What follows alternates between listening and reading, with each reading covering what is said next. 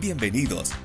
Descubre nuestro nuevo podcast las soluciones innovadoras de tecnologías, con las perspectivas de los ejecutivos de GBM y Red Hat, y con un contenido enfocado en apoyar su estrategia empresarial hacia la nueva normalidad mundial. GBM y Red Hat hemos creado esta serie de podcasts con el fin de darles a conocer por qué el open source es el gran aliado de la transformación digital y cómo pueden ustedes sacarle el mayor provecho en sus empresas. Que lo disfruten. Buenas tardes y bienvenidos a este podcast. Mi nombre es Andrei Tumanov y soy el arquitecto de soluciones en GBM Costa Rica y arquitecto certificado de Red Hat enfocado en soluciones de cloud y automatización. Siguiendo con temas relacionados con las tecnologías que habilitan la transformación digital en las empresas, quisiera dedicar el tiempo para profundizar sobre automatización. Una de las máximas prioridades actuales para las empresas es la automatización, ya que la velocidad, la escalabilidad y la complejidad de sus entornos híbridos y multicloud son cada vez mayores. Pero no solo deben poder implementar la automatización fácilmente, sino también necesitan compartirla con los equipos y reutilizarla en todos los proyectos sin perder el control ni la capacidad de supervisión. Cuando una empresa empieza a pasar hacia la transformación digital, empiezan a surgir problemas que tal vez no se han podido visualizar claramente antes, como por ejemplo la velocidad de los cambios. Las aplicaciones, la infraestructura empiezan a cambiar demasiado rápido ya hay procesos que están utilizando esas aplicaciones, ya hay em, información de mercado que está llegando mucho más rápido, está, eh, por ejemplo, temas de necesidad de los consumidores que están llegando con una velocidad que realmente ya no se puede sostener. Entonces ahí es donde se empieza a necesitar la automatización. Otro tema importante es el tema de control de cambios. Por ejemplo, ya las empresas no están logrando mantener un control adecuado sobre lo que está sucediendo. Entonces, si empiezan a hacer cambios de la manera muy rápido, al final empiezan a tener problemas de trazabilidad de todos esos cambios. Y esto realmente se refleja en todas las partes de, la organización y del equipo de TI, porque también la gente de redes va a tener sus cambios, la gente de infraestructura, la gente de aplicaciones, desarrolladores, eh, todo el tema de parcheo, el tema de la, parte de operaciones. Entonces realmente hay un ritmo que la empresa no puede seguir en el momento que ya empieza a tener esos negocios digitales y la escala que esos negocios llevan y la velocidad que exigen para poder hacer los, eh, hacer los cambios y poder seguir con el negocio. Si hablamos de retos que los clientes enfrentan todos los días en el momento cuando empiezan a transformar a la empresa, el primero y el más grande probablemente es el tema de administración de múltiples nubes y el tema de la nube híbrida. Muchos de los clientes empiezan a experimentar y empiezan a usar de manera muy exitosa, por cierto, eh, servicios en la nube, ya sean nubes públicas o las nubes privadas que montan en la empresa. Pero el problema que empiezan a tener es donde empiezan a combinar muchas de esas infraestructuras y nubes realmente se les complica la administración. No es lo mismo aprovisionar una carga de trabajo en una nube privada, ya sea por ejemplo con OpenStack o con cualquier otra tecnología, que poder aprovisionar algo en Azure y no es lo mismo en Google, no es lo mismo en, en Amazon Web Services, no es lo mismo en IBM Cloud. Entonces, realmente los clientes empiezan a enfrentar problemas bastante serios por ahí tienen que empezar a aprender diferentes tecnologías para poder administrar exitosamente esas nubes, eh, nubes híbridas y las multinubes. Otro reto muy grande que las empresas se van a enfrentar es lo que se trata de la administración ágil y rápida de TI. Para poder aprovisionar una infraestructura compleja o hacerle cambios a una infraestructura compleja, y realmente se, pueden tomar mucho tiempo, a veces inclusive semanas para poder hacer el, cambio rápidamente. Por ejemplo, ¿qué tal si nosotros pensamos en una infraestructura que donde necesitamos una serie de máquinas virtuales que van a dar un servicio específico de la compañía? Entonces supongamos que esas máquinas virtuales realmente son varias, ¿sí? Y lo que se necesita es poder aprovisionarlas en las diferentes capas. Entonces, claro, primero lo que hay que hacer es aprovisionar el almacenamiento, hay que aprovisionar los servidores, hay que aprovisionar las máquinas, instalarlas, ponerle sistema operativo, parcharlas, después de esto instalar la aplicación, instalar las bases de datos, configurar el tema de las redes, configurar la parte de seguridad, hacer el hardening. Entonces, realmente si nos empezamos a fijar en la cantidad de tareas que hay que hacer, ¿sí? Realmente cada una de esas tareas puede llevar un buen tiempo, pero tenemos un problema que también está ahí y que es importante tomarlo en cuenta. Estas diferentes tareas se realizan por diferentes equipos. Cada uno tiene su tiempo para hacer la tarea. Cada uno tiene su cola de cosas que tiene que hacer. Entonces, realmente donde nosotros empezamos a pasar esas tareas de un equipo a otro, hay tiempos entre una solicitud y otra que realmente son tiempos muertos porque en este momento no se está haciendo ningún trabajo. ¿sí? Entonces, así es como un aprovisionamiento puede tardar días y a veces inclusive semanas para que esto se haga y para que funcione. Entonces, realmente esos, esos ciclos de aprovisionamiento, ciclos de cambios, eh, son las que van a, van a frenar mucho todo el tema de eh, lo que se necesita para poder lograr una administración rápida y ágil. Y en estos casos, eso nos lleva a otro reto, porque en este momento eh, los desarrolladores están utilizando cada vez más y más las tecnologías que vienen siendo más ágiles, los ciclos de desarrollo son más cortos, eh, tema de, las pruebas automatizadas.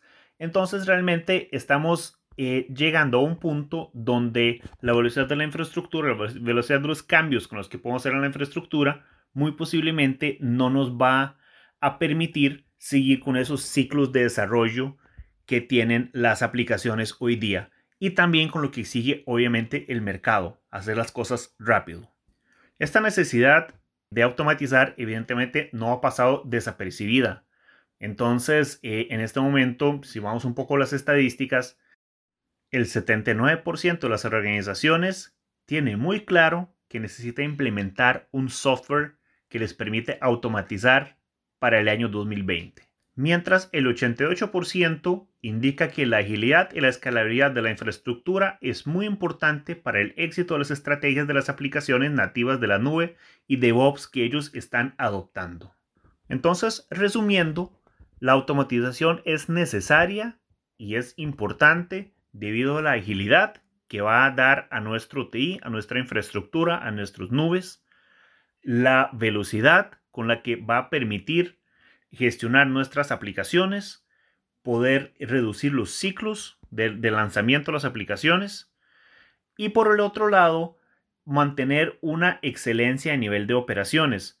Porque el problema también que sucede con el tema de lo que nosotros automatizamos es que si nosotros utilizamos ese proceso tan largo del que habíamos hablado, donde hay muchos equipos involucrados y donde hay mucha, mucha gente que está haciendo el trabajo, pueden pasar errores, ¿sí?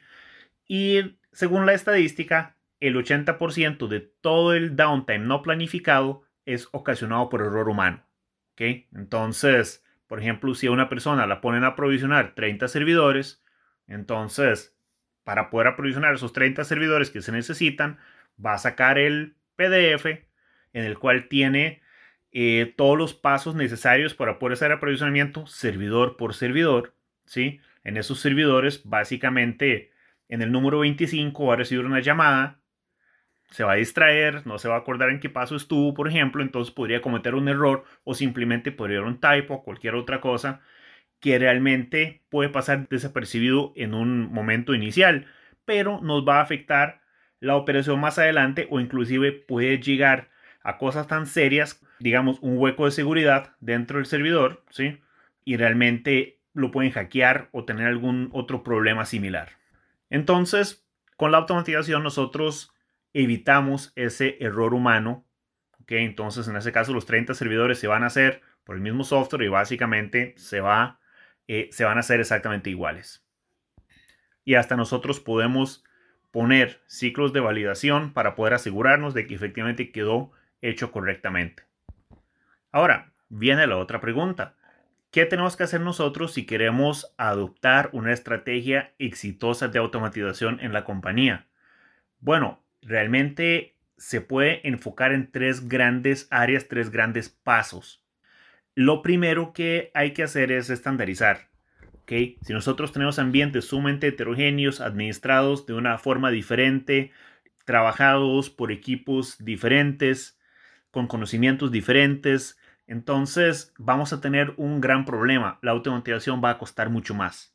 Entonces, realmente nosotros en ese caso lo que queremos hacer es primero llegar a un estándar, estandarizar lo más posible. Definitivamente es claro de que en algunas empresas hay ciertos, ciertos equipos, ciertas áreas, digamos, que no son tan fáciles de estandarizar.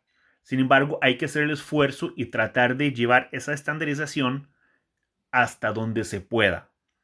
Una vez que nosotros ya logramos esa primera fase, vamos por la fase de automatizar. Entonces vamos a enfocarnos en automatizar las tareas que sean para nosotros las más lentas y las más importantes en ese caso, ¿verdad?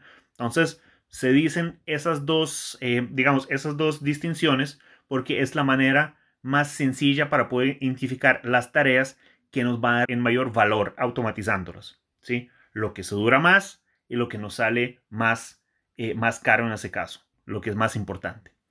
Eh, una vez que nosotros hemos logrado esa automatización, nosotros podemos empezar a escalar. Entonces empezamos en, a estandarizar, después vamos automatizando en pequeño, ¿sí? Y después de esto, una vez que ya tenemos éxito y tenemos práctica, tenemos gente que esté eh, haciendo esas automatizaciones, eh, vamos escalando y vamos aplicando esto a toda la empresa.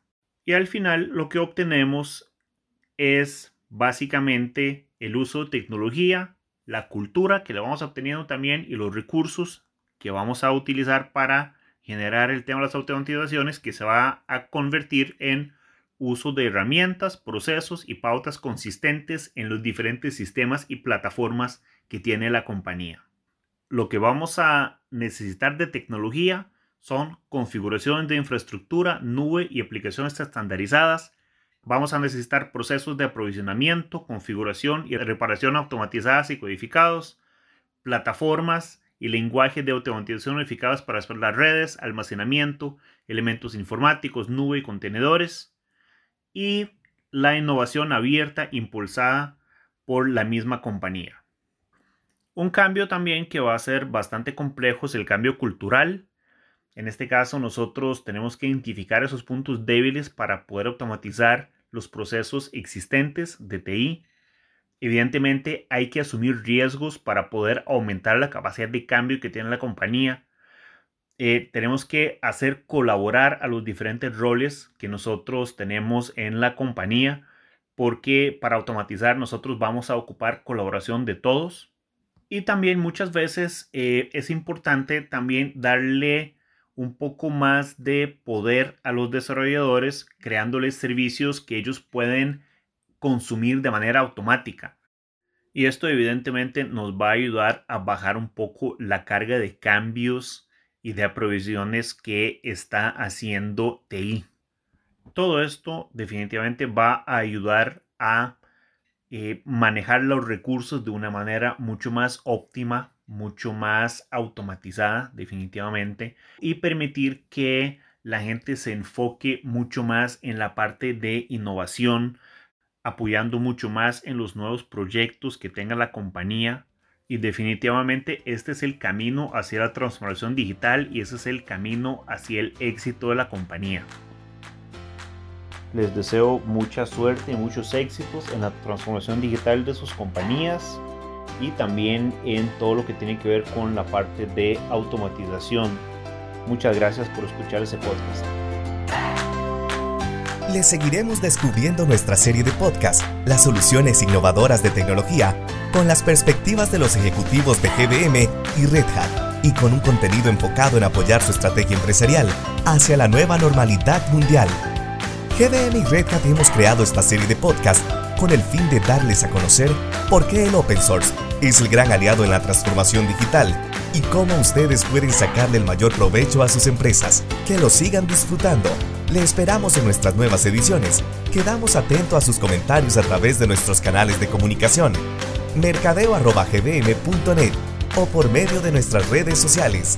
Búsquenos como GDM Corp. Muchas gracias.